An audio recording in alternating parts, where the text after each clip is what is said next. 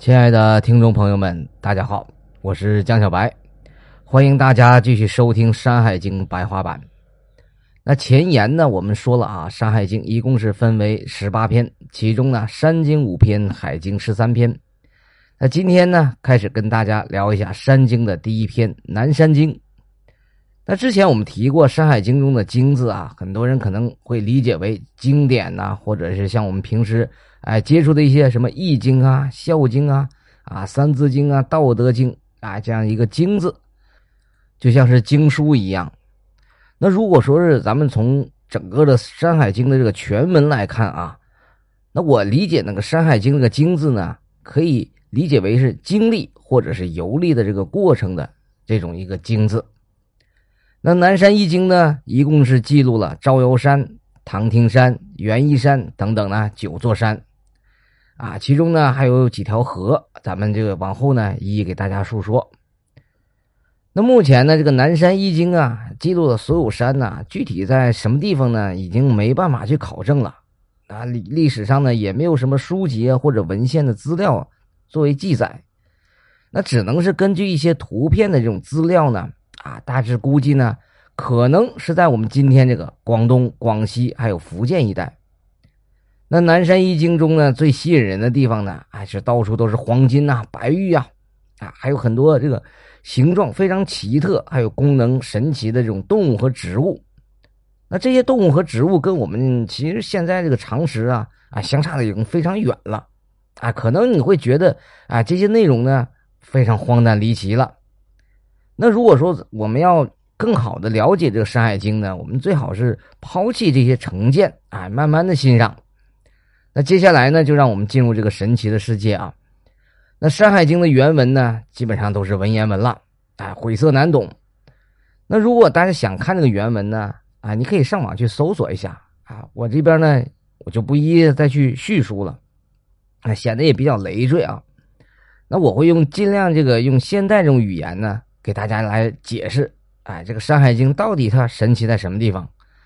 那如果你有更好的这种。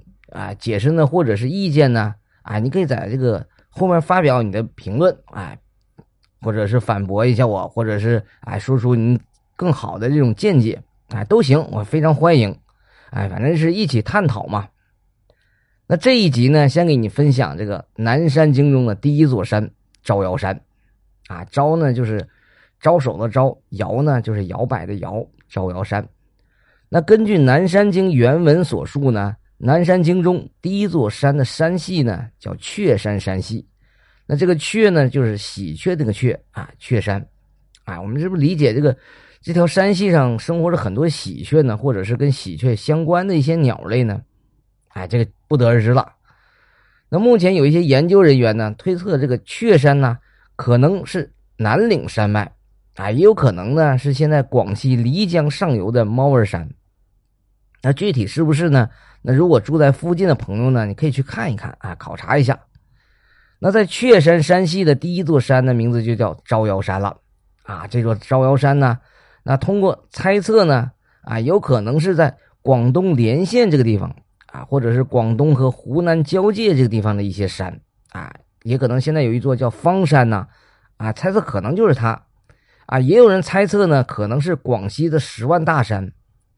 啊，具体这个没没有什么文字的记载啊，咱们只是根据原文的这种呃记述的东西啊，我们进行一些推测。那文中所述啊，这座招摇山的边上呢是西海，那这里西海肯定不是咱们现在这个西海了啊啊，具体位置说不清楚。呃，有人猜测可能是广西桂林的一些大的一些湖泊呀，或者是山中的一些啊水潭呐之类的啊，也有人说的这个可能是北部湾。啊，反正众说纷纭嘛。那这座山上呢，生长了很多桂树啊，啊，桂树可能我估计啊，就是可能咱们现在见的这个桂花树啊，啊，这些树是有图片资料的啊，也叫木樨树。这种树呢，是一种低矮的乔木啊，也有一些呢长得不高，哎，可以当做是灌木来看。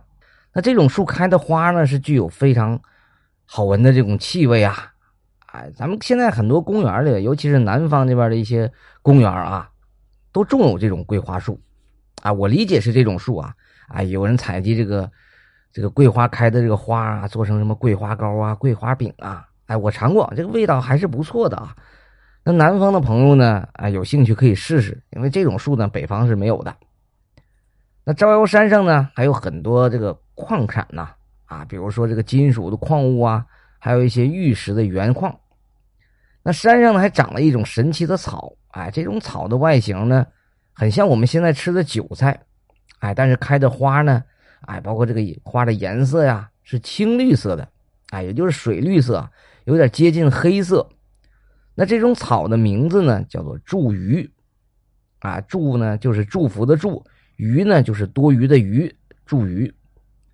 那这种叫做祝鱼的草呢，非常神奇了。啊，就说呀，如果人吃的话呢，是非常顶饱的啊，就让人呢不会感到饥饿。那我理解可能是这种草啊，就是富含这种葡萄糖的一种植物了啊。还有一些修仙小说中呢，记录这种屁股丹啊，可能是炼制这个屁股丹的一个主要的原材料。那吃了不饿吗？啊，反正这个问题呢，啊，留给聪明的听众了。那这个山上呢是有山有水有草，那肯定是有树的。那这种树呢，长得跟这古树是非常相似啊。古树呢，就是现在咱们经常能见到的一种叫做构树。构树呢是一种落叶的乔木，这个树叶呢长得像是鸡蛋一样的啊，椭圆形的，开的花呢是淡绿色的。这种古树的名字呢叫做迷古啊。这个树呢，树干上呢有黑色的纹理，开的花呢。有点像咱们现在这个电灯泡，哎，能发出这种强烈的光芒。那这种树枝呢，啊，你可以折一段啊，啊，佩戴到身上，哎，就人就不会迷路。那现在很多人呢，啊，经常分不清东南西北，出门啊，就不管开车呀还是去哪儿啊，都要用这个手机导航。啊，这种东西呢，带上之后你就不用导航了，啊，有点像这个指南针的这种感觉，啊，东南西北就分得清楚了。啊，就有这种功效。那招摇山上呢，同样呢生活着野兽了。啊，这个招摇山生活这种特殊的野兽。那这种野兽呢，啊，长得有点像这个咱们现在的经常动物园里看到的猕猴。那这种猕猴呢，长着红色的眼睛，啊，尾巴是非常长，啊，有时候呢是趴在地上走的，啊，有时候也会像人一样呢，啊，直立身子。那这种动物的名字呢，叫做猩猩。啊，这个“星”字呢是左边一个反犬旁，右边一个生死的“生”啊，这个字呢念“星”。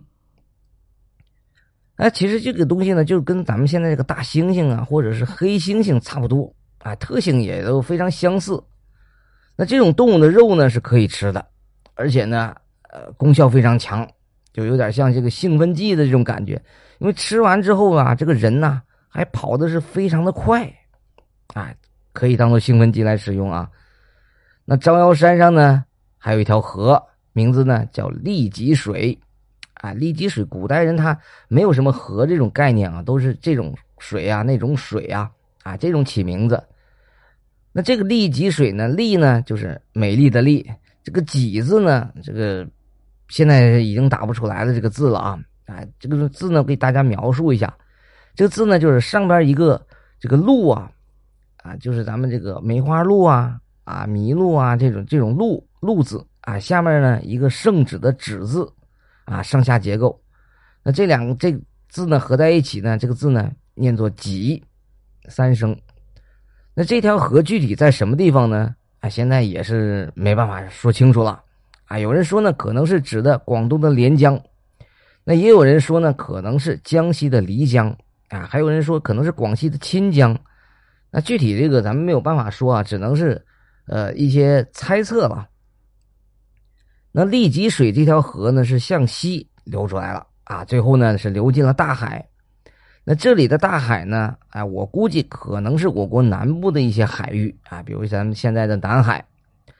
那这条河水中呢，生活了一群生物啊，啊，这种生物呢，很像咱们现在的一种叫做玳瑁的一种生物，海里的生活的。啊，这是一种非常珍贵的一种动物啊。那这种动物的名字呢，叫做玉佩。玉呢，就是体育的玉；佩呢，就是充沛的沛。玉佩。啊，这种动物呢，长得也很像是乌龟啊，一种爬行动物啊。那玳瑁之前我们说了，这个也非常珍贵，它可以入药啊。现在基本上也很少能看到了啊，基本近海是基本绝迹了，这是世界列为这种濒危的这种动物。那这种叫玉佩的生物呢，啊，它的甲片也是非常有用的啊。如果佩戴在身上呢，可以防止寄生虫，啊，就是比如说一些蛔虫啊，或者身体表面上一些这种啊挠虫啊，或者是一些这个类似的这种虫子吧。啊，就可以预防这些寄生虫。那我觉得可能它这个甲壳呢是会散发一种令这些寄生虫讨厌的这种气味啊，所以能够预防。不过这种功能跟这个玳瑁啊，哎呀非常相似，都是比较珍贵的。那现在肯定是没有了啊，毕竟这是呃远古时代生活的一种动物嘛。那招摇山整个的整体情况呢，啊，大概就是这个样子了。那我们下一集呢？带着大家继续往东方前进，游览下一座大山。那如果您有其他的更好的解释或者意见呢？我是非常欢迎您的评论的啊！感谢大家收听，喜欢这个节目呢就关注我，我们下一期再见。